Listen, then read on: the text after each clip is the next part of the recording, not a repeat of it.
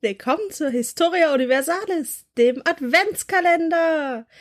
Mit mir dabei sind alle wunderbaren Weihnachtsengelchen. Carol. Hallo. Elias. Hallo. Olli. Moin. Und Flo. Hallo. Habt eine schöne Vorweihnachtszeit. Jetzt haben wir schon so viele Geschichten gehört, die uns in alle möglichen Epochen geführt haben, aber ähnlich wie das ZDF, eine Epoche können wir einfach nicht vernachlässigen.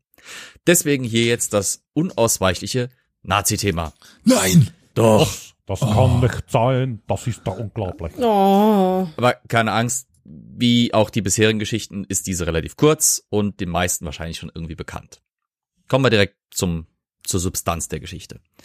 Des Pudels Kern. Des Pudels Kern, genau. Des Adolfs Kern. Das Portals Kern. Genau. Der Vater, nein, der Vater von Adolf Hitler, wisst ihr wahrscheinlich alle, wurde als Alois Schickelgruber geboren. Schickelgruber. Genau, er war das uneheliche Kind von Maria Schickelgruber, einer unverheirateten Bäuerin aus dem Dorf Strohns im Waldviertel, oder ja, also das Waldvierteltal. Heute schöne Touristenattraktion, wenn ihr da äh, wirklich in äh, möglichst äh, abgelegene Gegend durch den Wald flanieren wollt. Wir nennen es jetzt einmal, einfach mal historisch gesehen einen ländlicheren Teil Nordösterreichs. Ähm, die ersten fünf Jahre seines Lebens trug dieser Alois, der Sohn dieser Maria Schickelgruber, den Nachnamen seiner alleinerziehenden Mutter und lebte auch bei der im Haushalt. Jedenfalls so lange, bis ein gewisser Johann Georg Hiedler diese Maria heiratete. Keiner weiß übrigens, wer der wahre Vater von Alois war. Die Tatsache, dass Alois allerdings den Namen Schickelgruber beibehielt für die nächsten 35 Jahre, deutet sehr stark darauf hin, dass dieser Hiedler nix mit seiner Zeugung zu tun hatte.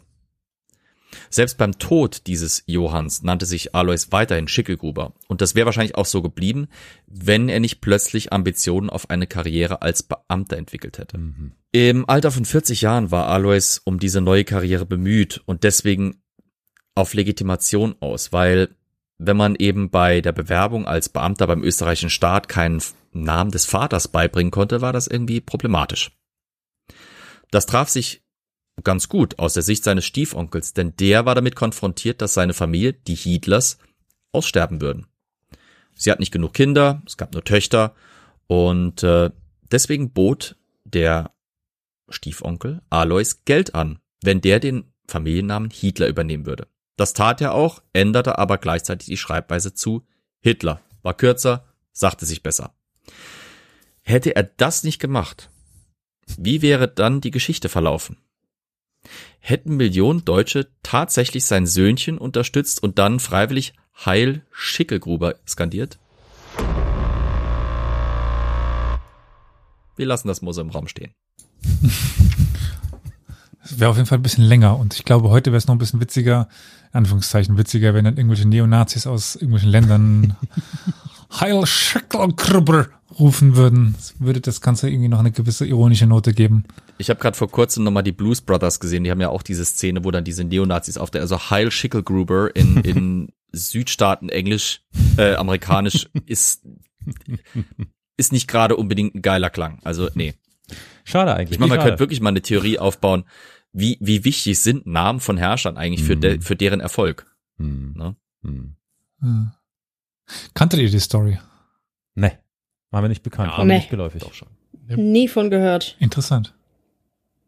Es gibt doch irgendeinen mal deutschen Film auch über, ja, und irgendeinen deutschen Film über das Leben von Hitler. Oder was ein österreichischer Film? Ich weiß es nicht. Der Untergang. Ich bitte dich, äh, Also über die Jugend. wie viele Filme so. gab's über, über, Draufgang. ja, es gab ein Buch über, ähm, Hitlers Jugend, das vor allem in Zusammenarbeit mit einem seiner Jugendfreunde erarbeitet wurde, glaube ich.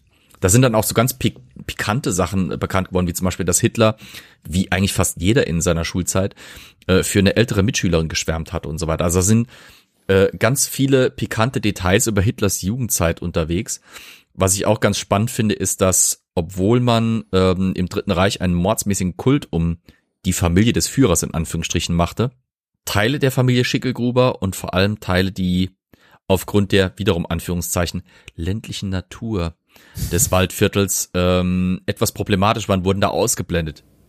Ich sag mal das Wort Inzest.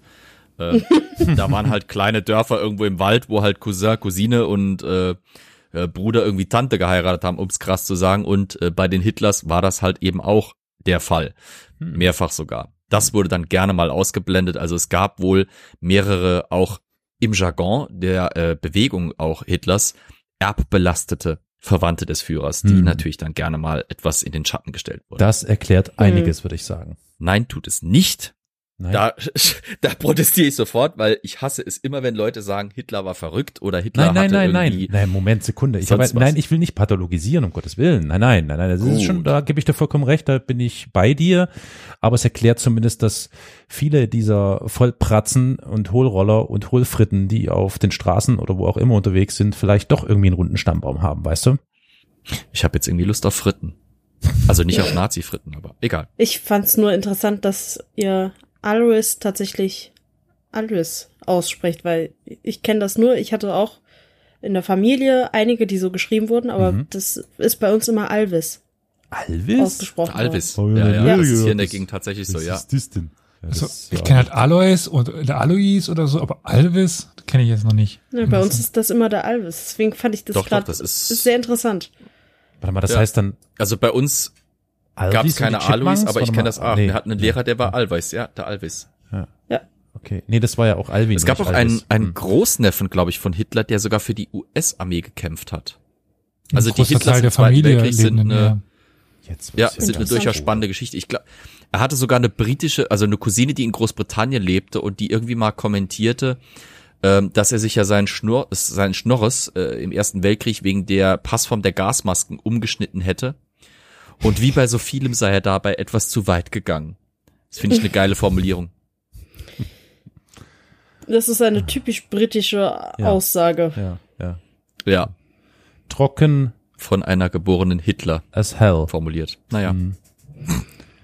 Ja, äh, gut. naja. Äh, wie kommen wir jetzt von Hitler zu Weihnachten? Äh, ach scheiße, egal. Ähm, Frohe Weihnachten. Wie dann. gut, dass der weg ist. Amen. Ich bin da mal.